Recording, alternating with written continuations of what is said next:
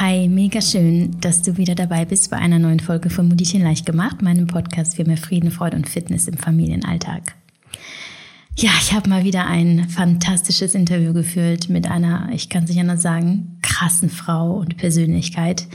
Wahnsinnig bewegend, inspirierend und ähm, diesem Gespräch hatte ich so oft Gänsehaut und Tränen in den Augen und war so ergriffen von zum einen so viel Leid, das einem einzigen Menschen innerhalb so kurzer Zeit passieren kann und gleichzeitig von dieser unfassbaren Stärke und dem Vertrauen in das Leben und in den eigenen Körper, äh, den man doch empfinden kann ähm, in einer so schwierigen Zeit. Und von dieser Zeit, äh, die wirklich, die man niemandem wünschen möchte, erzählt Christina Wechsel. Und Christina Wechsel ist Heilpraktikerin, Keynote-Speakerin und Autorin, die drei Schicksalsschläge innerhalb eines Jahres durchlebt hat. Seitdem äh, sagt sie, nichts ist unmöglich, wenn wir der Intention unseres Herzens folgen und möchte mit ihrer Geschichte andere dazu ermutigen, ihre Träume im Leben zu verwirklichen, ganz egal, was eben im Leben passiert. Und Christina hat ein Buch geschrieben, über ihr Leben, über die Schicksalsschläge und vor allem ihren Heilungsweg. Und das Buch heißt Wer Flügel hat, braucht keine Beine. Und wir sprechen in diesem Gespräch ja einmal natürlich über die Schicksalsschläge, über das, was ihr widerfahren ist und über ja ihre Art, mit dem umzugehen, ähm, was wirklich, glaube ich, schwer zu verkraften ist. Sehr mutmachend, sehr, sehr hoffnunggebend und ähm, ich glaube, davon, was, was Christina mit uns teilt, äh, können wir alle eine jede Menge gebrauchen. Ähm, und deswegen wünsche ich euch ganz viel Freude beim Hören. Ähm, bitte verzeiht uns, dass es äh, leider zu einigen qualitativ ähm, ja kleinen Schwächen kommt in diesem Gespräch. Wir hatten einige Störungen. Ich hoffe, dass ähm, euch das nichts weiter ausmacht und dass ihr dran bleibt, weil ähm, die Message hinter diesem Gespräch äh, wirklich sehr, sehr wichtig ist. Und ich glaube, dass wir alle sehr viel lernen können.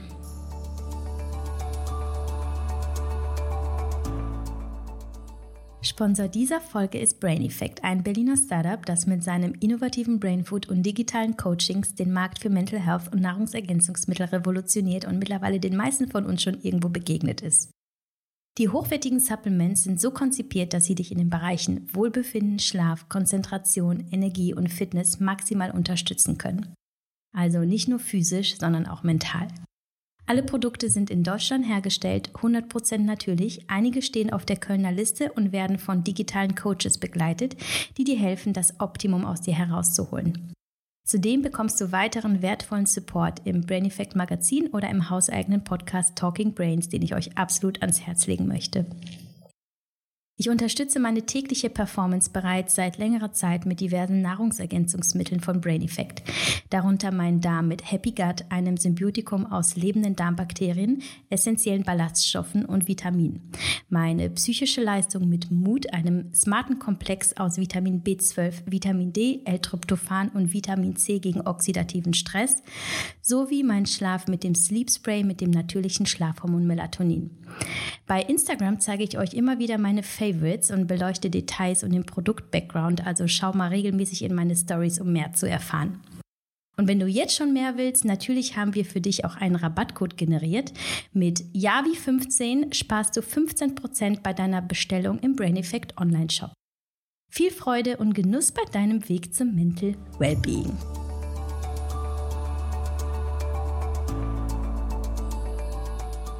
Liebe Christina, super schön, dass du da bist. Ich freue mich unfassbar auf dieses Gespräch, ähm, weil du mit uns etwas teilen wirst, was sehr, sehr tief geht und sehr tief blicken lässt. Und das ist immer eine große Chance für viele von uns, ähm, selber nochmal zu reflektieren und zu schauen, wo stehe ich, wie ist meine Geschichte und wie kann ich sie für mich nutzen. Denn ähm, am Ende ist es ja doch so, egal was uns passiert ist, wir können uns entscheiden, ob wir Opfer dessen werden oder ob wir das nutzen, um daraus etwas Neues zu erbauen. Und ich glaube, du bist ein hervorragendes Beispiel dafür, wie man aus Schicksalsschlägen, und davon hattest du ja nun mal einige, etwas ja Großes machst und äh, nicht nach hinten, sondern nach vorne schaust.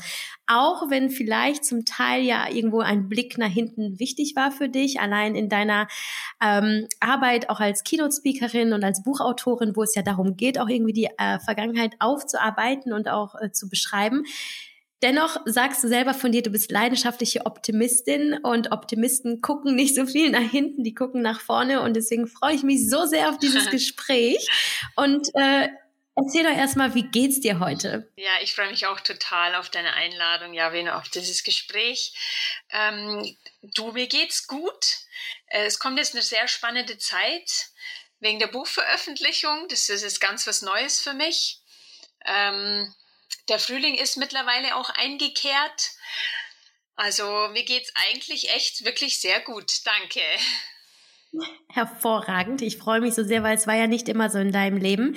Äh, darüber werden wir gleich zu sprechen kommen, um einfach erstmal so ein bisschen einzuha zu tauchen in dich. Wir kennen uns ja auch nicht und ähm, ich kenne so ein bisschen deine Geschichte natürlich, aber so weiß ich natürlich nicht, wer bist du und wer bist du, wenn du nicht Keynote-Speakerin bist, wenn du nicht Autorin bist, wenn du nicht Heilpraktikerin bist, wenn du einfach du bist. Was denkst du, wer bist du? Ja, gerne. Meine Geschichte beginnt mit einem kleinen Zettel, mit einem Spruch, der auf dem Badezimmerspiegel hing von ähm, einem sehr guten alten Schulfreund von mir. Da war ich auf einer Hausparty bei ihm.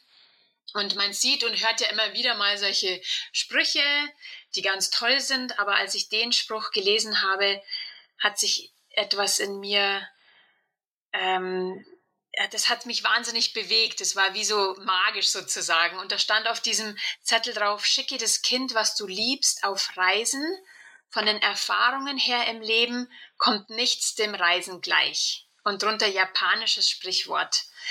Und ähm, das war damals eine Zeit, da war ich so, ja, da war ich so um, um die 20, da gab es noch keine Smartphones, wo man einfach mal alles abfotografieren konnte. Also habe ich mir den Spruch selber aufgeschrieben und als ich zu Hause war, habe ich mir selbst diesen Spruch an meinen Badezimmerspiegel gehängt. Und in dem Moment ist ähm, mein großer Traum entstanden von, von einer Weltreise. Weil ich schon immer so das Gefühl hatte, ja, im Leben geht's ja eigentlich auch darum, Erfahrungen zu machen. Und wollte auch dafür innerhalb kürzester Zeit viel Geld verdienen. Und bin nach der Ausbildung zur Hotelfachfrau, bin ich dann extra dafür nach Zürich gezogen. Ähm, und hatte dort in Zürich, ja, ich hatte dort die wirklich die beste Zeit meines Lebens. Also ich hatte einen wahnsinnig tollen Job und ähm, habe hab voll die coolen Leute kennengelernt. Wir waren das perfekte Team. Und abgesehen davon habe ich gefeiert, als gäbe es keinen Morgen. Also ich hatte schlichtweg das perfekte Leben und es war mir damals noch nicht bewusst. Und irgendwann hat mich dann meine Mutter angerufen und ich muss noch erwähnen, dass die Mami, die war mehr als eine Mutter für mich. Sie war meine beste Freundin, meine beste Ratgeberin, meine Mentorin im Leben und sie war auch meine Seelenverwandte. Und sie sagte mir am Telefon, dass sie krank sei, rückte auch nicht so ganz mit der Sprache raus, was sie wirklich hat. Und das Einzige, was sie sagte, ist, ich soll mir keine Sorgen machen, weil sie ist fest davon überzeugt, dass sie wieder gesund wird. Und es war dann kürzester Zeit äh, später mein Vater, der mir mitteilte, dass sie äh, an Krebs erkrankt sei. Und in dem Moment, äh, also das war wirklich wie ein Schock für mich. Äh, erstens kam ich, also habe ich noch null Berührungspunkte mit, mit dem Thema Krankheit gehabt. Und zu dem Zeitpunkt ähm, zu diesen Umständen, wo ich mein Leben gerade geführt habe, wollte ich mich auch alles andere wie mit diesem Thema auseinandersetzen. Ich habe es also einerseits habe ich es verdrängt und auf der anderen Seite habe ich darauf vertraut, dass sie wieder gesund wird und so kam es auch. Ein halbes Jahr später rief sie mich wieder an, voller Freude und sagte, hey, ich habe gerade die Laborwerte erhalten und ähm, mein Onkologe hat mir bestätigt, dass ich wieder gesund bin. Und äh, sie sagte auch wirklich O-Ton und jetzt kannst du deine Weltreise buchen. Und für mich ist da also nicht nur ja nicht nur, nur ein Stein, sondern eine komplette Felswand von meinem Herzen gefallen, weil meine Person im Leben sozusagen ist wieder gesund und ich kann jetzt endlich meinen Traum verwirklichen. Und dann habe ich meinen Job gekündigt und habe voller Vorfreude diese, dieses All-Around-the-World-Ticket gebucht und ein Work-and-Travel-Visa habe ich beantragt. Das wurde dann auch bewilligt und habe dann mich mit dieser Reise beschäftigt, mit meiner Reiseroute und war wirklich voller Vorfreude. Und ähm, wenige Wochen vor meinem angedachten Flug rief mich dann mein Vater an. Damals wohnte ich noch in Zürich und, und sagte er, dass es der Mami wieder ganz schlecht geht und dass sie wieder zurück in der Klinik ist. Und da war ich wirklich, ja, ich wusste einfach, in dem Moment wusste ich überhaupt nicht, was ich, was ich, was ich machen soll. Und man ist sowieso ein Bein schon irgendwie woanders und, und freut sich total, jetzt endlich den Traum zu verwirklichen. Und auf der anderen Seite fühlt sich aber überhaupt nicht richtig an. Und somit habe ich den Flug dann storniert und bin nach Hause gezogen um für meine Mutter da zu sein und sie zu pflegen, wenn sie wieder aus der Klinik entlassen wird.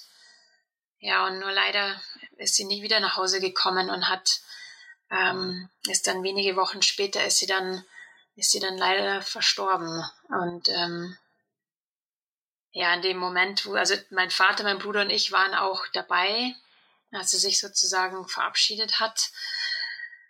Und da ist natürlich ähm, ja, eine Welt für mich zusammengebrochen, weil, weil ich nicht wusste, wie ich, wie ich mein Leben nur ohne sie meistern soll, weil ich sie wegen jeden, jeden kleinsten Thema oder Problem habe ich sie, habe ich sie immer angerufen, war sie meine absolute Ansprechpartnerin und ich in dem Moment war ich auch komplett überfordert, auch mit dieser ganzen Trauer und und, und, und wollte auch nicht diese, diese Gefühle auch spüren. Also ich kann mich noch erinnern, dass ich in mein Tagebuch reingeschrieben habe, am besten ist es, dass man dass man das Herz erst gar nicht aufmacht und einen Menschen so nah an sich ranlässt, äh, weil da das Risiko besteht, äh, dass das Herz auch gebrochen wird. Und also es war auch auf jeden Fall ein Prozess mit, mit, dieser, mit dieser Trauer. Jetzt im Nachhinein weiß ich, dass wenn man sein Herz auch verschließt, dass man sich selbst gegenüber hauptsächlich verschließt. Und das ist so, als würde man, also mir kam das zumindest vor, dass man sein Leben mit, mit angezogener Handbremse lebt. Und wenn man einen Menschen natürlich äh, lieben möchte oder Liebe erfahren möchte, dann, dann ist es genau das, was man tun sollte, das, das Herz ganz weit aufzumachen. Aber da in diesem Moment war das einfach, klar, es war auch natürlich eine Schutzreaktion auch vom Körper, einfach mal zuzumachen. Und war dann erstmal so mit, mit, mit meiner Trauer beschäftigt. Also jeder auf seine eigene Art und Weise. Mein, mein Vater und mein Bruder und ich und natürlich auch die ganze Familie. Es war, ja, ähm, es war schon auch, also es war wie ein Albtraum. Und dann sind wir dann nach ein paar Wochen sind wir dann auch alle gemeinsam, mein, mein Vater, mein Bruder und ich, durch ihre Sachen durchgegangen. Und ja, da ist mir ihr Lieblingsbuch in die Hände gefallen. Und das habe ich so wie so ein Zeichen gesehen von ihr, weil das war, sie hat schon immer gesagt, du musst unbedingt dieses Buch lesen, das ist so toll und so schön. Und es war das Buch ähm, Der Alchemist von Paulo Coelho. Und ähm, als ich dieses Buch gelesen habe, das ja, war wieder so ein Turning Point im Leben. Also jetzt ohne groß zu spoilen für die, die es nicht kennen. Ähm, aber es geht einfach um, um, um einen Hirtenjungen, der, ähm, der einen großen Schatz finden will und begibt sich eben auf Reisen. Und das hat mich so an meinen eigenen großen Traum erinnert. Und in dem Moment dachte ich mir, dass es die Mami wahnsinnig stolz machen würde, wenn sie mich sehen würde, egal wo sie war oder gerade ist, wenn sie sehen würde, dass ich diesen Traum verwirkliche. Und dann bin ich ein halbes Jahr nach dem. Der Traum von der Reise? Der Traum von der Reise, genau. Der Traum von dieser Weltreise. Und, und ähm, habe dann auch lange Gespräche gehabt mit meinem Vater, ähm, weil das natürlich auch ein Thema war, ob ich ihn alleine lassen kann oder nicht. Ja, zuerst habe ich mich um so auch um die Trauer, um, um ihn natürlich gekümmert, aber er hat, er hat gesagt, ja, ich kann ihm die, die Trauer nicht abnehmen. Jeder Mensch, der trauert auf seine eigene Art und Weise und man kann nicht von jemand anderen die Trauer abnehmen. Da muss jeder selber durch. Und er hat auch gesagt, er muss jetzt lernen, auf eigenen Beinen zu stehen und selber damit klarzukommen. Und somit hat er mich mit, mit gutem Gewissen, hat er mich dann nach Australien fliegen lassen. Ein halbes Jahr später habe ich es dann, ja, bin ich dann, ähm, habe ich mich dann tatsächlich ins, ins Flugzeug gesetzt und bin nach Sydney geflogen. Ja. Okay, lass uns kurz hier ein, einmal durchatmen, weil selbst ich bin da gerade so, okay, nicht weitermachen. Ich muss das erstmal, das ist, das ist, ich kann das natürlich auch durch den Verlust meines Vaters irgendwie extrem nachempfinden, Krebs und dann der Moment des Abschieds, das, das ist ja eigentlich schon ein Schmerz, da willst du nichts anderes mehr erfahren. Ähm, und ich, wie alt warst du zu dem Zeitpunkt? Ja, ich war 24 und bin so ein Mensch, der gerne mit anderen Leuten oder Menschen, denen, das, denen ähnliches widerfahren ist, zu sprechen und zu kommunizieren. Und das war so ein Thema damals in, in meinem Alter, weil es gab nur eine einzige Person. Aber immerhin, es gab eine Person, mit der ich darüber äh, sprechen konnte. Ähm, aber ich fühlte mich mit dem Thema ziemlich allein gelassen. Und ähm, ich weiß nicht, wie es dir ergangen ist. Also wie alt war, wie alt warst du? Ich war 26 und ähm, ich mhm, hatte viele Menschen jung. um mich herum, ähm, aber ich, ich wollte das gar nicht. Also ich war sehr aktiv in meiner eigenen Trauer. Deswegen kann ich, äh, also ich bin total in Resonanz mit dem gegangen, was du gesagt hast, dass dein Vater auch ja. gesagt hat. Ne, das ist die Trauer ist was eigenes und das ist aber auch wirklich gut. Also das macht so erstmal so Angst, ja. wie, das, wie kann ich damit alleine? Aber ich glaube, das ist so heilsam, weil alles von außen, das zieht dich ja so ein bisschen von dir selbst weg. Aber eine Trauer ist ja nun mal so ein intrinsischer Prozess. Das kann nur der eigene Absolut. Geist, die eigene Seele, der eigene Körper, im Grunde alle drei können das ja nur. Aber das ist, da muss man also den Mut haben, sich dem zu stellen. Und gleichzeitig, also ich habe sehr, sehr aktiv absolut. und sehr intensiv getrauert. Aber das war so, so einmal krass und dann war okay. Und ich kann diesen Impuls, den du hattest, dann doch loszugehen, sehr nachvollziehen. Gerade wenn du sagst, du hattest in dem Moment eigentlich niemanden und dann, okay, was ist dann in der Welt? Wo ist denn dann mein Schatz? Ich gehe jetzt auch los. Und glaubst du, dass was hat dir letztlich die Kraft gegeben, diese Weltreise oder diese, diese Reise nach Australien jetzt anzutreten? War es mehr dein Vater? War es der Moment, dass du noch keine Antworten hattest, dass du dich einsam gefühlt hast und nach etwas gesucht hast, wie vielleicht ja nach einem jemand, der da der dir zur Seite steht oder nach Flucht? Was oder war es der Alchemist? Was genau war dann der der Initiator für für für dein Ticket, das du dann gebucht hast? Der Initiator war wirklich dieses Buch und ich, ich bin ja auch so ein, ich sage immer so eine spirituelle Tante. Ich glaube auch daran, dass meine Mutter mir dieses, das, das ist nicht mir zufällig in die Hände gefallen. Also das hatte, ich habe das als, als Zeichen von ihr gesehen und habe mich dann selber auch daran erinnert, dass ich jahrelang auf dieses, ähm, auf diesen Traum hingearbeitet habe. Und, und auch habe mich daran erinnert, warum ich diese Reise antreten wollte. Also auch um, ja, es war, ich, ich wollte auch mich selbst finden, auch auf Reisen. Ich wollte aus diesem Hamsterrad des Alltags, wollte ich auch mal einfach aussteigen und Menschen kennenlernen, Kulturen kennenlernen, Religionen kennenlernen, alle Sprache kennenlernen und hatte davor auch schon viele Gespräche mit, mit, mit anderen, die auf Reisen waren. Und da sagte mir auch einer, boah, du kommst ins, auf Reisen, auf Situationen, in Situationen, wo du dich selbst kennenlernst. Du kommst teilweise echt an deine Grenzen und das kannst du nicht zu Hause auf der Couch erfahren, wenn du immer wieder das Gleiche machst. Man, man findet sich selbst, wenn man, wenn man Neues erlebt und Neues ausprobiert. Und das, was der mir da gesagt hat, hat mich total fasziniert. Ich wollte auch mich selber auch kennenlernen. Deswegen am Anfang, wo du mich gefragt hast, wer bist du? Ja, da halte ich natürlich inne, ja, weil das war ja auch eine, eine ganz große Frage, die ich mir damals schon mit, mit Anfang 20 stellte. Ja, wer bin ich? Ja, und das hat mich eigentlich angefeuert. Hast du dir auch die Frage gestellt, wer werde, wer möchte ich werden? Also das ist etwas, was jetzt, ich glaube, das ist jetzt eine Frage, die hat äh, einen sehr aktuellen Bezug zu den Fragen, die ich mir jetzt stelle, dass ich feststelle, ja, so Anfang 20, Mitte 20 war es noch interessant zu wissen, wer bin ich, aber heute stelle ich mir vielmehr die Frage, wer, wer, wer will ich sein? Hast du Absolut. dir die Frage damals auch schon gestellt? Die habe ich mir nach, nach dem zweiten Schicksalsschlag gest äh, gestellt. Aber erstmal da, wer, wer bin ich und ja. Aber es ist, das ist so interessant mit deinem, mit dem Bewusstsein, was du, was du sagst. Also, ich meine, da können wir danach auch noch darauf ähm, zu sprechen kommen, wo ich dieses Buch dann nochmal, wo ich das Buch geschrieben habe. Aber du, man hat so, das ganze Leben lang wandelt sich auch dein Bewusstsein. Du machst Erfahrungen, die dich dann wieder neu shapen und du betrachtest die Dinge ganz anders, wenn du reflektierst, wenn du auch mal zurückschaust.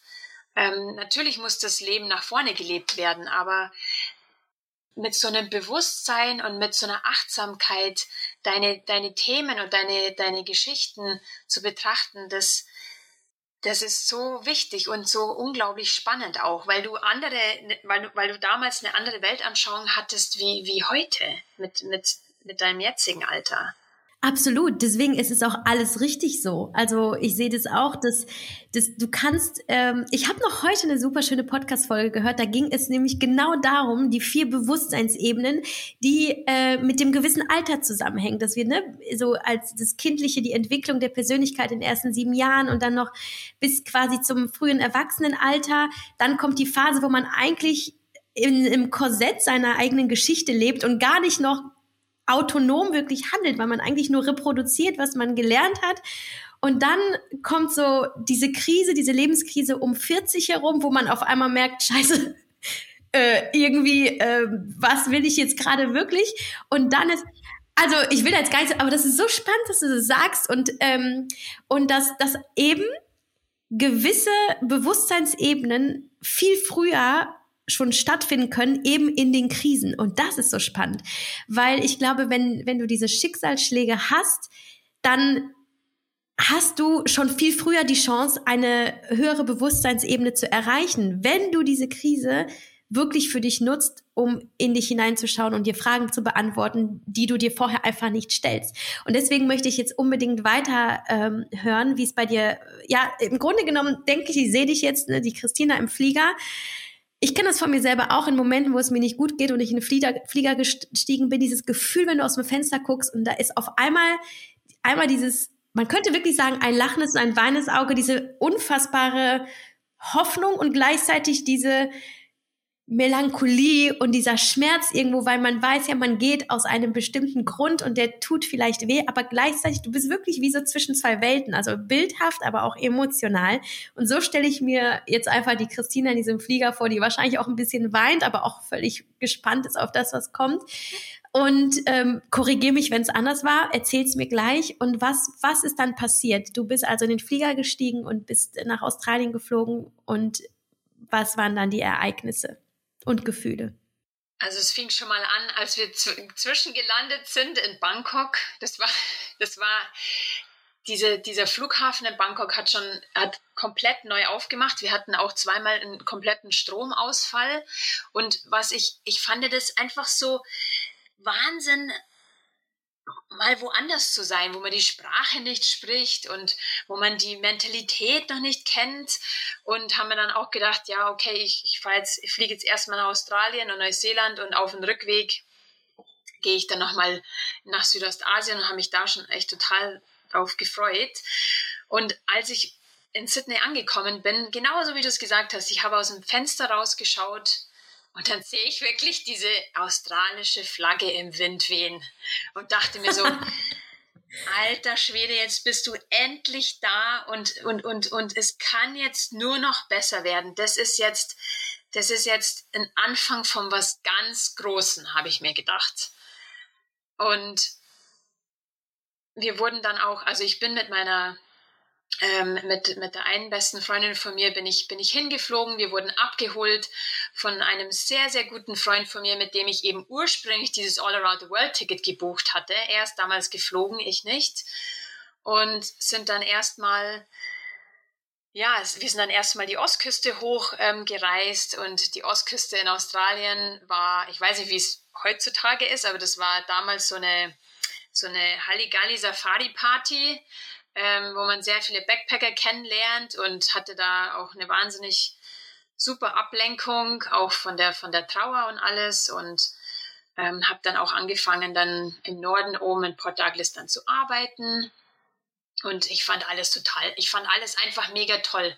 Ich wollte dann auch alles so viele Sachen machen. Ich wollte zum Tauchen anfangen und, ähm, und ich wollte dann auch zum Klettern anfangen und alles Mögliche. Ich wollte einfach alles ausprobieren, ähm, Wakeboarden, alles Mögliche. Ich habe alles, alles mitgenommen. Und dann irgendwann waren wir auch noch einen Monat, waren wir, waren wir in Neuseeland und, und dort, das war dann eher so die Reise wo wir ganz viel wandern waren. Ach, diese, diese Landschaft, also vor allem die Südinsel, die hat mich einfach umgehauen. Das war diese Berge, ach, ich liebe einfach die Berge. Ich habe wahnsinnig viel Kraft getankt und war wirklich von der ganzen kompletten Reise körperlich noch nie so fit wie in Neuseeland. Und dann habe ich gesagt, okay, ich, ich will jetzt unbedingt in, in das, ähm, das australische Outback erleben, weil du hast ja so eine, oder ich hatte so eine innerliche Bucketliste, was ich unbedingt sehen wollte und was von Anfang an echt auf, weiß ich nicht, Platz Nummer drei stand, war dieser Uluru, dieser Ayers Rock. In der Mitte von Australien, ähm, in the middle of nowhere und dieser heilige Berg von den Aborigines. Und ich habe mir gedacht, Wahnsinn, das kann nur, nur ein unglaublicher spiritueller Ort sein dass das mitten in diesem Kontinent dieser wahnsinnige leuchtende, rot leuchtende Felsen ist.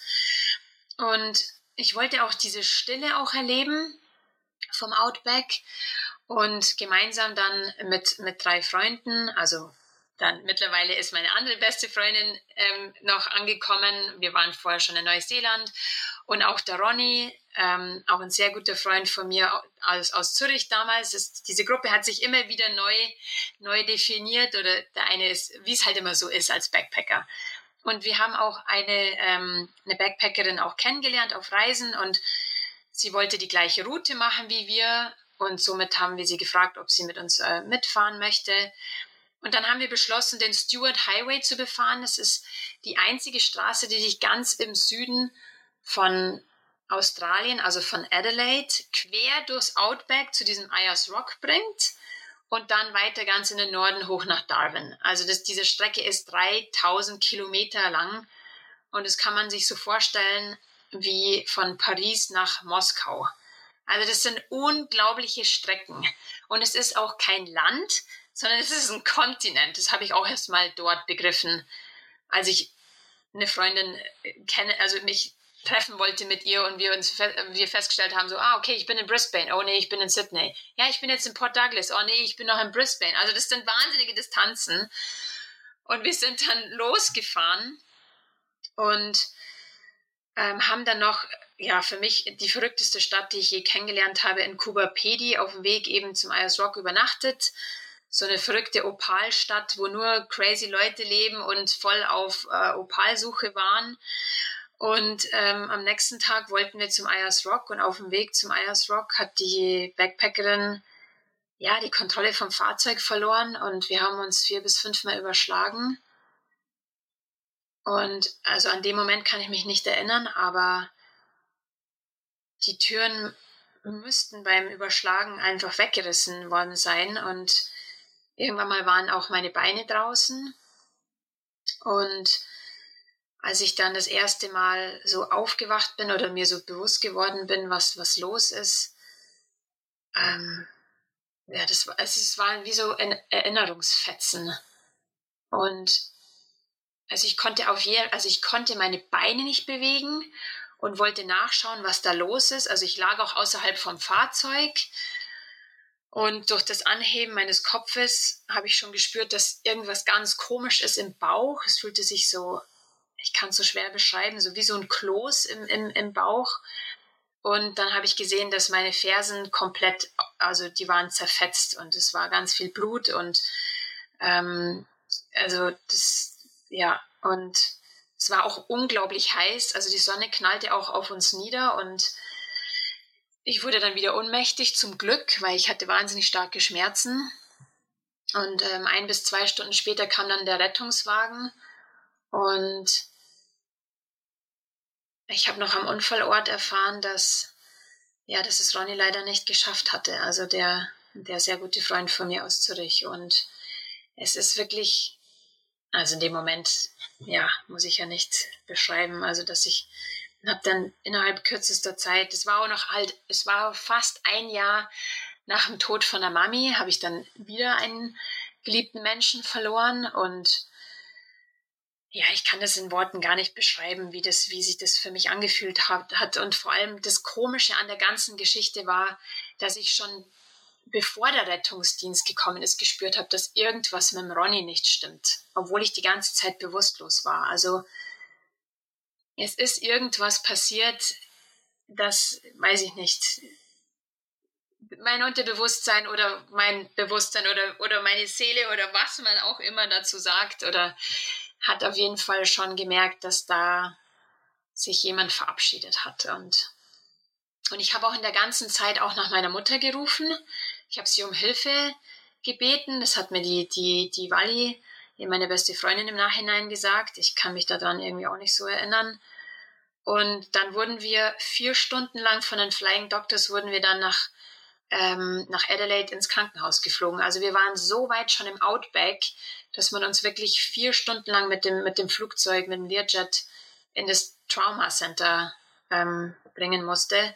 Und dort begann dann auch, also schon im Flug, aber dort begann dann der, der Kampf ums Überleben, weil ich war wahnsinnig schwer verletzt. Ich hatte eben diese innerlichen Verletzungen und eine kollabierte Lunge wegen zwei gebrochenen Rippen und ein komplett luxiertes linkes Knie, eine angerissene rechte ähm, Hauptbeinarterie und mehrere weitere Frakturen eben an beiden Füßen.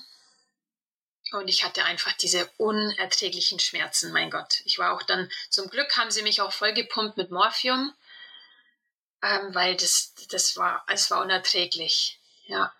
Und dann nach drei Wochen wo wir dann alle dachten, dass, dass ich über den Berg bin, habe ich dann eine Sepsis mit Multiorganversagen bekommen und mein Bein musste dann sofort amputiert werden, mein linkes Bein. Hatten wir dann auch keine, keine Entscheidungskraft mehr. Mein Vater und mein Bruder sind sofort zum Glück wieder rüber, also nach Australien geflogen. Zum Glück, weil es war auch da in dem Moment ja meine größte Motivation. Also für mich ist es äh, einfach nicht zu begreifen. Das ist äh, was innerhalb eines Jahres natürlich da, also das ist, mir fehlen die Worte, ähm, was für ein Glück, denke ich, dass du da bist und dass du das geschafft hast. Wer hat euch, also wie, ihr, dadurch, dass ihr so im Outback wart, das ist jetzt auch so ein Gedanke, der mir kam, ein bisschen random vielleicht, aber wer hat euch gefunden? Wer wusste, dass ihr einen Unfall hattet? Also wir, es hat uns ein, ein ein Roadtrain, ein, Truck, ein Truckfahrer hat uns, hat uns ähm, gesehen und ähm, hatte ein Satellitentelefon und hat damit schon den, den Notruf betätigt. Und es ist auch kurze Zeit vorher, oder was heißt kurze Zeit, ich, ich, ich kann mich, ich kann diese, diese Zeiten nicht mehr so zusammenbekommen, aber ähm, da war ein Auto, das, das diesen Unfall von uns gesehen hat und ist gleich zur nächsten Ortschaft gefahren. Und es war ein großes Wunder, weil diese Ortschaften nämlich auf diesem Stewart Highway sind 400 Kilometer voneinander entfernt. Und wir waren zum Glück nur 40 Kilometer von der nächsten Ortschaft entfernt, wo es eben so eine kleine Krankenstation gab.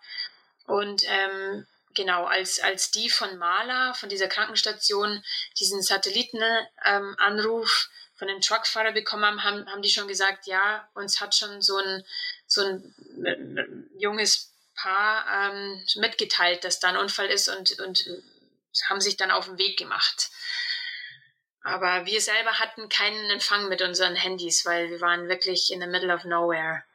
Ich stelle mir gerade vor, wie du ähm, bis auch deine, deine Familie eintrifft und du bist mit so viel, mit so einem Schock irgendwie konfrontiert mit diesen ganzen Ereignissen und was glaubst du, was war das, was dich am meisten beschäftigt hat in den ersten Wochen, in denen du da in diesem australischen Krankenhaus lagst? Ähm, wie viel hast du wahrgenommen und um, ja, was, was waren deine Gedanken und Gefühle?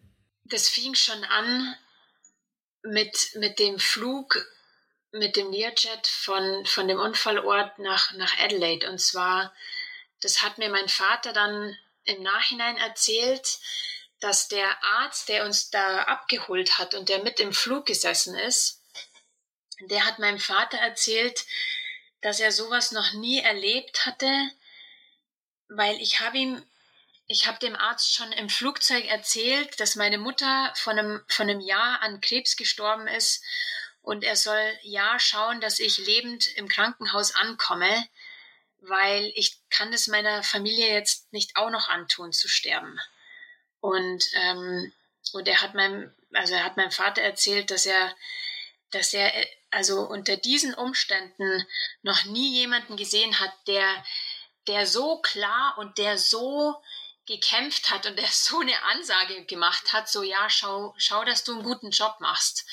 Und das war in dem Moment die größte Motivation. Also die größte Motivation war die Liebe zu meiner Familie, also vor allem äh, meinem, meinem Vater gegenüber und, und meinem Bruder gegenüber. Und dann auf der Intensivstation, das sind, das war eine Zeit, die erstens war ich wirklich voll gepumpt bis oben hin mit, mit Schmerzmitteln. Also ich war jedes Mal in so einem, es war wie so ein, so ein, so ein Delirium-Wachzustand. Und dann wurde ich wieder in, in den OP-Saal geschoben und dann hat es wieder nicht geklappt und dann haben sie wieder versucht, dann habe ich Komplikationen irgendwie dort bekommen und hier und dann habe ich wieder Besuch bekommen von meinem Vater, meinem Bruder und das war, also eigentlich war ich die ersten drei Wochen war ich eigentlich so gut wie weg. Und dann habe ich auch noch ein wahnsinnig starkes äh, Schmerzmittel bekommen, das, das heißt Ketamin. Und das gibt man wirklich in den, in, in, im äußersten Notfall bei, bei Patienten, die unter wahnsinnigen Schmerzen leiden. Und da habe ich die übelsten Trips da drauf bekommen. Also äh, an das, ja, das beschreibe ich auch im Buch, aber das, das war so grausam. Das war wirklich die, die übelsten Albträume einfach mit, mit allen Sinnen zu erleben und auch immer wieder diese, immer wieder diese Schmerzen, die kaum auszuhalten sind. Also ich habe die Schmerzen auch als Schmerztiger auch beschrieben, dass der immer wieder kommt mit seinen, ja, fletschenden Zähnen und sich durch das Fleisch beißt. Also wirklich, das ist so schwer zu beschreiben. Und, ähm, und dann hat mir, und dann hat mir mein Bruder, ja, das weiß ich natürlich, als wäre es gestern gewesen, egal ob, ob, ob ähm, Schmerzmittel oder nicht, weil mein Bruder hat sogar gefragt, ob wir das Schmerzmittel runterdrehen können, weil er mir was Wichtiges mitteilen muss. Und äh, meine Antwort war nur ja, aber nur ganz kurz. Und da hat er mir eben mitgeteilt, dass das Bein leider amputiert werden musste.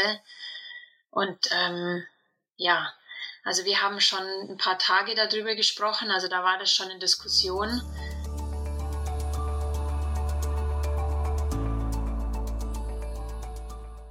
So, wir hatten gerade noch mal eine kurze Störung, aber das ist, ähm, lasst euch davon nicht irritieren. Ähm, wir, wir fangen jetzt noch mal an der Stelle an, wo dein, wo dein Bruder dir mitteilt, dass du, dein Bein amputiert ist und dass es ähm, gute Prothesen gibt. Und da hast du gerade noch die Geschichte von Heather Mills erzählt. Ähm, wenn du da vielleicht noch mal einsteigst und uns äh, da noch mal abholst. Ja, also er hat er wurde natürlich, mein Bruder wurde natürlich von den, von den Ärzten vorher gebrieft, dass sie mir darüber, also so wie so einen Lichtblick geben sollen. Und für mich war das von Anfang an, stand auf erster Stelle, kann ich mit einer Prothese wieder gehen? Also ich wollte einfach unbedingt wieder gehen, auf eigenen Beinen stehen. Und er hat mir dann gesagt, ja, das, das, das, das kann man mit, auf jeden Fall mit Prothese. Und als dann das Bein amputiert wurde,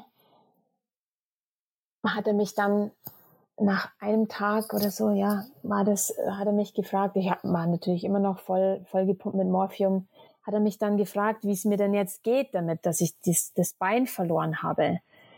Und ich habe ihm nur gesagt, es ist mir egal, weil jetzt sind meine Schmerzen endlich weg.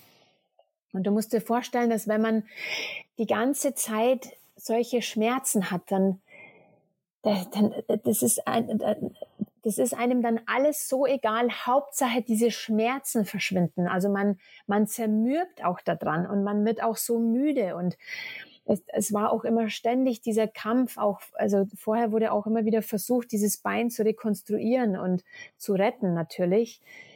Und, ähm, und mein Bruder fand diese Aussage ziemlich krass. Und dann nach zwei Tagen nach der Amputation kamen dann die Phantomschmerzen. Und die Phantomschmerzen haben die, haben jegliche Schmerzen zuvor komplett übertroffen. Und also nur ganz kurz, was Phantomschmerzen sind. Ähm, das sind, also das ist auch so, so spooky. Man hat Schmerzen in einem Körperareal, was amputiert wurde.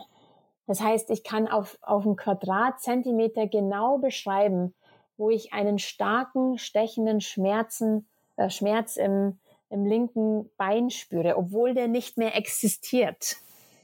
Und das war einfach auch so, unrealistisch. Also ich habe dieses diesen linken Fuß gemerkt und gespürt, wie wahnsinnig weh der tut, aber der war nicht mehr da. Und ähm, genau, es fing dann, also es kam dann wieder das Schmerzteam und wir haben dann wieder versucht, äh, so einen anderen Schmerzcocktail zu bekommen und alles Mögliche. Und schlussendlich war das so, dass ähm, dass ich sieben Wochen auf Intensivstation lag in Australien und wurde dann sehr, sehr aufwendig nach, ähm, nach Murnau, nach, in eine Unfallklinik nach Bayern transportiert, ziemlich aufwendig. Und, ähm, und hatte dann ein Zimmer mit Bergblick, das weiß ich noch, als wäre es gestern gewesen. Und diese Berge haben mir wahnsinnig viel, viel Kraft geschenkt und, und mich motiviert, wieder auf den Berg zu gehen. Also auch wieder das alles zu erleben, was ich in Neuseeland auch erlebt habe. Und, und auch den Besuch von meinen Freunden zu bekommen und von der Familie, das hat mich wahnsinnig ja motiviert weiterzumachen und und dann ging es auch wirklich rapide bergauf im wahrsten Sinne des Wortes. Also schlagartig. Und ähm, ich hatte dann noch ziemlich lang zu kämpfen, auch klar mit weiterhin mit den mit den Phantomschmerzen. Und dann kam aber auch schon die erste Prothesenanpassung. Und als ich das erste Mal auch in so einer Prothese eingestiegen bin, also da konnte mich dann so gut wie keiner mehr aufhalten. Das war so ein unbeschreibliches Gefühl, weil das ist, war immer das, was ich unbedingt machen wollte, also unbedingt schaffen wollte, wieder auf beiden Beinen stehen. Und das war so ein magischer Moment, wo ich mir gedacht habe, wow, das ist möglich, das wollte ich unbedingt jetzt machen und jetzt schauen wir mal, was das noch alles mit dieser Prothese möglich ist. Okay, ähm, ich, also erstmal natürlich volle Bewunderung dafür, wie du irgendwie doch gefühlt in einer relativ kurzen Zeit viele verschiedene ähm, ja, Stufen erklommen und ähm, auch für dich irgendwie erlebt hast. Ähm, was glaubst du, was hat dir in der schwersten Zeit denn am meisten geholfen? In dem Moment war das mein, mein Glaube, mein, mein spiritueller Glaube und was mir meine, was mir die Mami auch schon immer als Kind mitgegeben hat, dass das nichts einfach nur so passiert und dass irgendwann es muss auch nicht in dem Moment sein, mal einen Sinn ergibt und äh, ja, mir auch so eine Geschichte kommt mir auch in den Kopf, die sie mir auch immer wieder ähm, erzählt hat, auch kam mir auch im, im Krankenhaus, ähm, dass wir vom Leben immer getragen werden und oder von dieser höheren Macht oder vom Universum oder von Gott oder wie, wie jeder das selber nennen mag. Und was dieser Gedanke, also klar, habe ich mir natürlich auch, habe ich mir so viele Fragen gestellt. Also neben, natürlich neben ähm, den Fragen, werde ich jemals ähm, meinen geliebten Sport ausüben können? Kann ich überhaupt noch auf Reisen gehen? Werde ich jemals einen Mann kennenlernen, der mich so liebt, wie ich bin? Ja, ich war da 25 Jahre alt, ich war Single und konnte mir das einfach überhaupt nicht vorstellen. Und ähm, habe ich mich natürlich auch gefragt, hey, warum ich? Warum ist jetzt mir das gerade passiert? Und, und warum gerade ein Jahr nach dem Tod von der Mami? Und warum verdammt nochmal auch gerade da, wo ich doch endlich meinen Traum verwirklichen will? Und habe dann, ja, ich, ich habe mich das so oft gefragt und, und habe mir gedacht, auf, man, auf manche Fragen werden wir im Leben keine Antwort finden. Ähm, und vielleicht geht es auch gar nicht darum, auf, auf alles im Leben auch eine Antwort zu finden, sondern, sondern darum, wie wir, wie wir auf das Leben reagieren. Also nicht, was einem passiert im Leben, sondern dass es darum geht, wie wir auf das Leben reagieren und, und dass ich, also das, das, die Erfahrung, die ich gemacht habe, ist, dass wir das Kraftvollste, was wir geschenkt bekommen haben, ist dieser eigene freie Wille. Und mit dem können wir uns immer entscheiden, wie wir damit umgehen wollen. Also bin ich dadurch nicht dem Schicksal ausgeliefert und, und komme auch dadurch in meine eigene Kraft und, und, und aus dieser Opferrolle raus.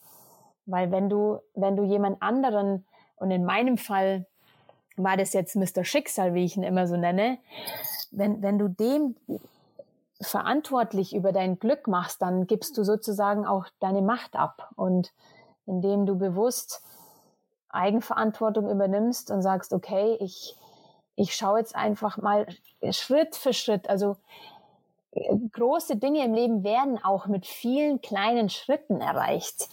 Ich schaue jetzt einfach mal, was alles geht und setze meinen Fokus jetzt auch auf das, was alles geht und nicht auf, auf das Defizit, was mir genommen wurde.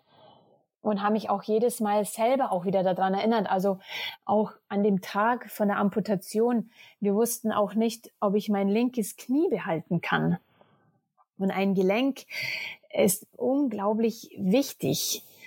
Und äh, mein Vater hat wirklich wie ein Löwe um dieses, um dieses Knie gekämpft, weil der Schläfarzt, der wollte oberhalb vom Knie amputieren und mein Vater ist so standhaft geblieben und hat gesagt, nee, unterhalb vom Knie. Und ich wurde dann schlussendlich in den OP-Saal geschoben und wir wussten äh, zu dato nicht, ob, ob ich mit oder ohne Knie ähm, wieder rauskomme. Und zum Glück ist auch alles gut verlaufen. Ich habe mein Knie behalten können und ich kann es auch jetzt bewegen ohne, ohne Schmerzen. Aber ich habe mich dann immer wieder auch an dieses Knie erinnert. So, ja, du hast ein Bein verloren und es war auch ganz wichtig für mich, jetzt wieder auf diesen, auf, auf diesen Punkt der Trauer zurückzukommen. Es war auch wahnsinnig wichtig, um dieses Bein zu trauern. Das wurde mir erst dann auch in Murnau bewusst, wo, wo diese Schmerzmittel auch weniger wurden. Also ich habe mit meinem Bruder dann erst dieses Gespräch, was er mich, was er mir damals stellte, wie ist es für dich ein Bein jetzt, dass du dein Bein verloren hast, habe ich dann Wochen später mit ihm geführt, weil ich habe mir auch Gedanken gemacht, was haben die denn mit meinem Bein dann auch gemacht? Und hat es, also jetzt mal ganz ähm, plakativ gesagt, hat es irgend ähm, ein Auszubildender oder eine Auszubildende einfach so nach einem schlechten Tag in den Ofen reingeschmissen? Oder, oder hat man das würdevoll gemacht? Weil das war ja mein Bein. Und ähm, also es war auch wichtig, dieses, um dieses Bein zu trauern, aber ich habe dann auch immer wieder mein Knie angeschaut und gesagt, hey, ich habe mein Knie behalten können und ich habe noch mein Rückgrat und ähm, ich bin nur vorübergehend im Rollstuhl und und und ich habe noch mein mein Kopf, mein Geist und alles und ähm, habe mich immer wieder daran erinnert, was was ich schon alles machen konnte, weil im im auf der Intensivstation, da haben sie mich zu viert umgedreht. Ich konnte mich nicht mal selber umdrehen vor lauter Fixateur und Schläuche aus dem Magen und Verletzung und alles so schmerzhaft und diese Momente wieder, die, die kleinen Dinge im Leben, so wie selber Zähne putzen oder sich die Haare zu bürsten, das war für mich der absolute Wahnsinn. Und habe mich selber dann immer wieder, klar gab es auch schlimme Tage, aber ich habe mich dann wieder daraus selber rausgeholt, indem ich mich äh, ähm, bewusst daran erinnert habe, wo ich vor noch ein paar Wochen lag und was ich jetzt schon alles wieder machen kann. Ja. Hm. Ähm, wie viel Zeit ist vergangen zwischen ähm, Australien und ähm, dass du wieder in Deutschland warst? Und wie ging es dann in Deutschland weiter in den ja eigentlich darauffolgenden Jahren? Ich habe, ich war jetzt sieben Wochen auf Intensivstation in Australien und dann nochmal noch mal bis zu einem guten halben Jahr ähm, in der Unfallklinik, wo da schon die Reha begonnen hatte und dann nochmal bin ich nochmal woanders hin für eine drei Wochen Reha und insgesamt hat alles nach dem Unfall so ein Jahr gedauert, bis ich dann wieder langsam anfangen konnte zu arbeiten und nach einem Jahr stand ich das erste Mal wieder auf Skiern. Das hat mich total gefreut. Ja, und ähm, ein halbes Jahr nach dem Unfall äh, hing ich das erste Mal ähm, am Fels beim Klettern. Ich habe dann auch ein halbes Jahr später auch meinen jetzigen Mann kennengelernt auf dem Oktoberfest.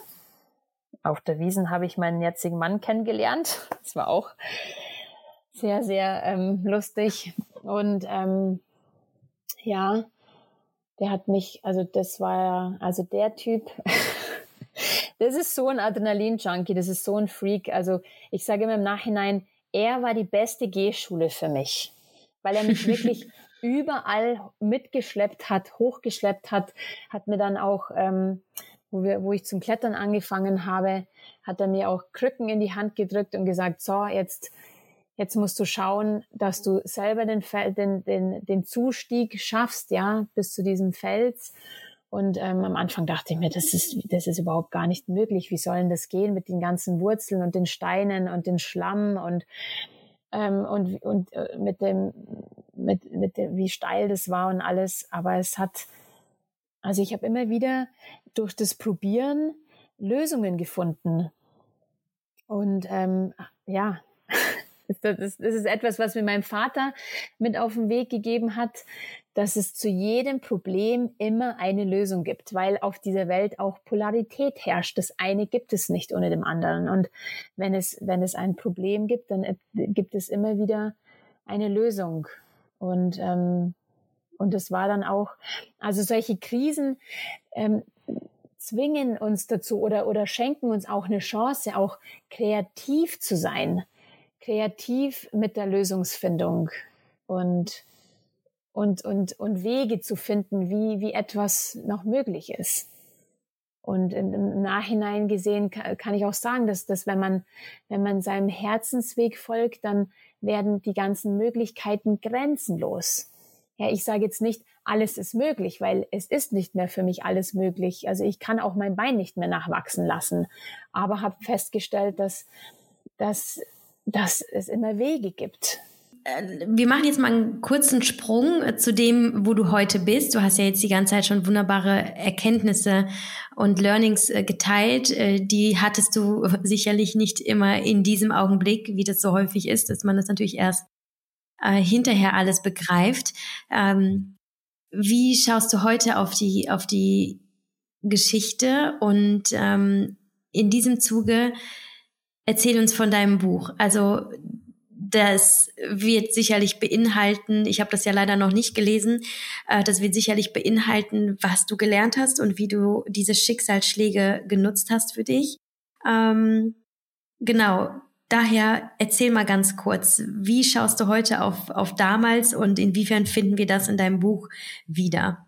In dem, ja, genau, in dem Buch, also wie es dazu auch gekommen ist, war halt auch so, so spannend oder wieder so ein, so ein Zeichen, wo ich jetzt so schmunzeln muss vor ein paar Jahren. Also ich wollte nach dem Unfall, wollte ich grundsätzlich ganz normal behandelt werden. Ich habe meinem Freundeskreis und meiner Familie gesagt, ich möchte kein Mitleid haben, Mitgefühl ja, aber kein Mitleid und ich will auch auf gar keinen Fall auf so ein Podest gestellt werden. Ich will keine Inspiration für euch sein. Ich will nicht irgendwie, weiß ich nicht, ähm, euch irgend, zu irgendwas motivieren, weil dann behandelt ihr mich ja auch wieder anders. Und vor circa drei Jahren hat mich eine Freundin wirklich auf ein Frauennetzwerktreffen geschleppt und hat mich wie so, geart, wie so ähm, eine Art gezwungen, auf die Bühne zu gehen und meine Geschichte zu erzählen vor 50 fremden Frauen. Und das hat dann irgendwie so reingehauen wie eine Bombe. Ich, ich, ich kann es nicht anders beschreiben. Und, ähm, und die haben mir dann gesagt, dass ich sie so inspiriert habe mit meiner Geschichte und sie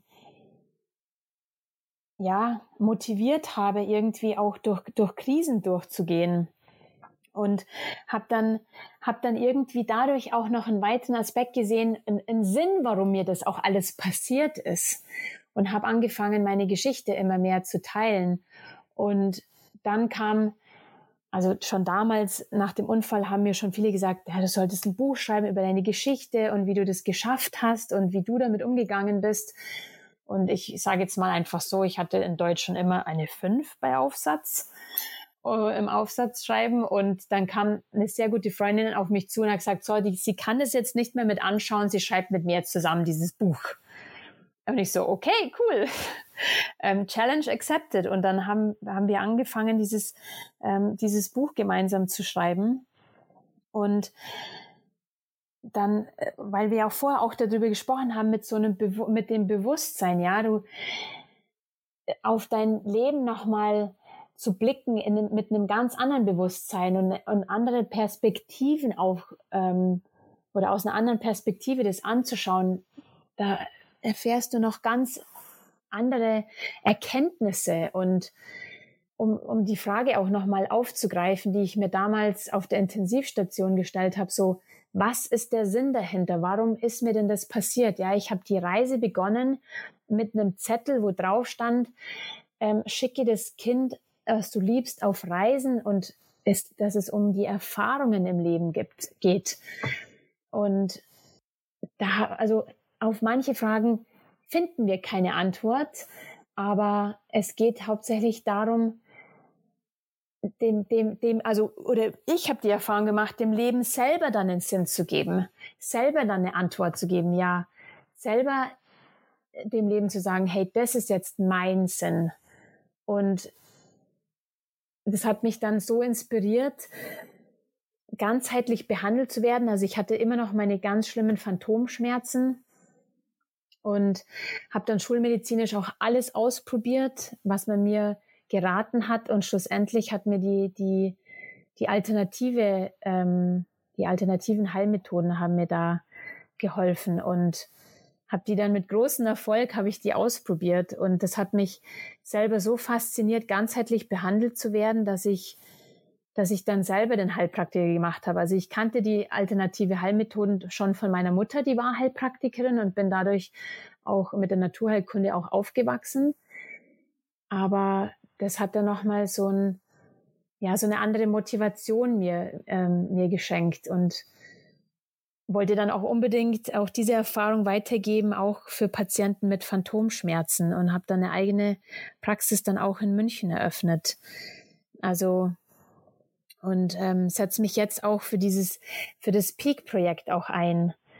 Ähm, soll ich auch ein bisschen über das Peak-Projekt erzählen, wo ich Menschen auch im Krankenhaus begleite? Super gerne.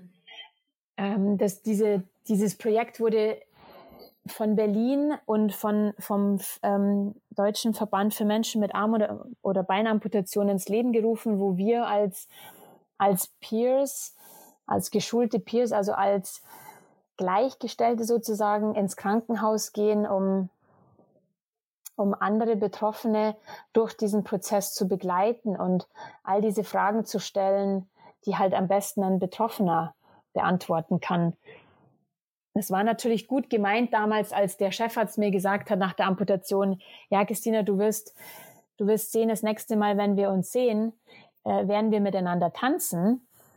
Und in dem Moment dachte ich mir so, ja, du hast gut reden, weil du hast zwei gesunde Beine, aber wie soll denn das gehen?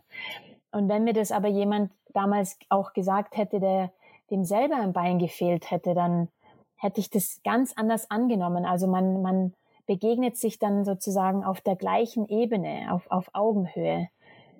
Und somit habe ich auch angefangen, als Peer andere in Krankenhäuser auch zu, zu begleiten und denen einfach so die Perspektive zu schenken, hey, schau doch, was alles da ist und, und, und, und richte nicht deinen Fokus auf das, was dir genommen wurde. Und, ähm, und es ist auch nochmal was anderes, wenn jemand einen sagt, hey, es ist möglich und das geht auf die und die Art und Weise. Und, und du brauchst keine Angst zu haben. Oder ein junges Mädchen habe ich auch, die hatte genau die gleichen Ängste. Du brauchst keine Angst zu haben, niemanden zu finden oder keinen Mann kennenzulernen, weil, weil dir ein Bein amputiert wurde, weil der Mensch, der dich so liebt, der liebt dich wegen, wegen deinem Wesen und nicht, weil dir etwas fehlt. Also klar, das klingt jetzt einfach so dahergesagt, aber in dem Moment ist es wahnsinnig wertvoll, wenn es, wenn es jemand einen sagt, der, der die gleiche Erfahrung gemacht hat. Ja. Ähm, du zeigst im Grunde genommen, da bedarf es auch gar nicht mehr vieler Worte und Nachfragen. Du zeigst eigentlich anhand deiner Geschichte, wie wichtig es ist, ähm, die Hoffnung nicht zu verlieren und vor allem nicht den Glauben, wie du das so schön gesagt hast. Wenn du jetzt einen Tipp den Zuhörern, die deine Geschichte jetzt kennen, geben könntest, die ja, weiß nicht, die nicht vorankommen, die an sich zweifeln, die sich ihre Träume nicht erfüllen, die, weiß ich, vielleicht ständig Ausreden finden, anstatt sich um ihre Träume zu kümmern, ähm, die vielleicht wirklich ja so in dieser Phase sind, in der du damals in Zürich warst, von der du behauptest, sie war die schönste, von der du damals nicht wusstest, aber irgendwie dann doch ihre Träume nicht leben. Was könntest du den Menschen jetzt von deinem Standpunkt aus sagen oder was würdest du ihnen jetzt gerne sagen? Also oft ist es ja so, dass wir uns ja auch nicht erlauben zu träumen. Da fängt es schon mal an, dass wir uns nicht die Frage stellen, bin ich gerade, bin ich glücklich? Ist es das Leben, dass ich mir, führe ich gerade das Leben, so wie ich mir das vorstelle? Und da mal einfach auch seinem Herzen die Zeit und auch den Raum zu schenken, da mal hinzuhören. Was, was will ich eigentlich? Wer, so wie du es am Anfang gesagt hast, wer möchte ich gerne sein? Und durch diese Antworten sich selbst zu motivieren und an sich auch selber zu, zu glauben.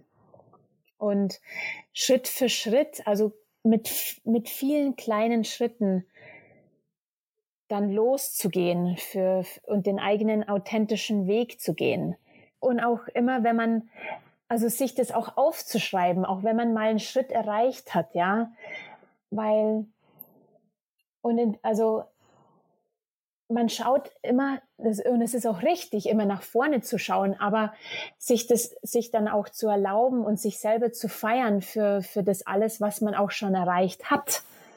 Und ja, also und äh, einfach größer zu denken und nicht so klein. ich weiß, es ist, aber ich bewundere dich so sehr, weil du hast in einer Stunde einfach so bewegende Themen angesprochen. Ich, ähm, ich glaube aber, dass wir alle exakt verstanden haben, was du sagen willst. Also ich bin, ich bin ganz voll jetzt gerade mit wahnsinnig schönen und warmen Gedanken, die, ja, wie du es eigentlich am Ende gesagt hast, wir, wir brauchen einfach wirklich dieses Vertrauen in uns. Und das ist ja irgendwo ein, ein Gefühl von Wärme und von Zuhause und von alles ist gut. Und ähm, wenn du das sagen kannst, dann können wir das alle sagen, weil es ist unvorstellbar, was du erlebt hast und ich werde dein Buch auf jeden Fall lesen, weil ich es ist, ich ich spüre einfach, dass es ja gar kein es geht nicht darum, wie schlimm ist mein Schicksalsschlag im Vergleich zu deinem oder Nein, wie unterschiedlich sind Schicksalsschläge oder wie mhm. genau, sondern es ist jeder in seinem eigenen Universum ja, hat seinen genau. Schmerz und und ich glaube, dass Bücher wie deine ähm, oder andere, die eben ähm, ja Schicksalsberichte enthalten, egal an welchem Punkt wir sind, wir können aus den Erfahrungen anderer Menschen, die durch Leid und Schmerz gegangen sind, ganz viel für uns rausziehen. Und deswegen bin ich unfassbar gespannt, ähm, auf dieses Buch und ich werde für alle, die sich dafür interessieren und überhaupt für Christinas Arbeit und für ihre Person, ähm, ich werde alle Kontaktdaten in die Show Notes schreiben und äh, dort werdet ihr Christina und ihr Buch finden. Das wann genau erscheint, Christina? Am 23. März. Am 23. März. Gut. Und das heißt, oh, wer Flügel hat, braucht keine Ach. Beine. Genau, stimmt. Das haben wir noch gar nicht gesagt, wie das heißt. Gut, dass du das nochmal sagst. Und ähm, ich habe zwar noch, wie immer, nach so einem tollen, inspirierenden Gespräch so gefühlt tausend Fragen und ähm, vielleicht lade ich dich nochmal ein, ähm, um auch nochmal über die Heilpraktik zu sprechen. Denn mir ist nämlich bewusst, dass ich da eigentlich noch gar nichts zu habe in meinem Podcast und so ein bisschen fehlt mir das ehrlich gesagt, weil da, da ist ja auch so viel Kraft drin und so viel Potenzial. Äh, das wäre vielleicht auch noch mal ein Thema. Aber jetzt erstmal entlasse ich dich. Ich glaube, wir müssen alle mal durchatmen nach diesen krassen Geschichten einfach. Und ich danke dir so sehr, dass du das nochmal für uns äh, hervorgebracht hast an die Oberfläche und uns mitgenommen hast auf diese Reise deines Lebens ähm, mit all diesen Höhen und ja, vor allem Tiefen. Ähm, und ja, ich, ich glaube, so wie wir dich hören, geht's dir heute sehr, sehr gut. Und äh, ja, du, total. Äh, hast was daraus gemacht. Das ist einfach schön zu hören. Und das ist eigentlich am Ende das, was was einfach so viel Hoffnung gibt, zu sehen, dass auch wenn du glaubst, es ist schon zu Ende, dass es gar kein Ende gibt. Es gibt eigentlich nur eine Veränderung, aber das ist nicht ja, das Ende. Und ich glaube, das ist so schön. Ja. Es gibt nur Transformation, genau. Wunder, wunderschön. Christina, ich danke dir vom Herzen. Ich wünsche dir nur das Beste. Und, und ähm, dir auch. Ich, äh, ja, ich, ich bin einfach dankbar, dass es Menschen gibt wie dich, die das äh, so offen teilen, was eben viele im Verborgenen halten. Mhm. Daher ähm, alles Liebe. Danke dir auch. Schön, schön so Gespräch. Danke.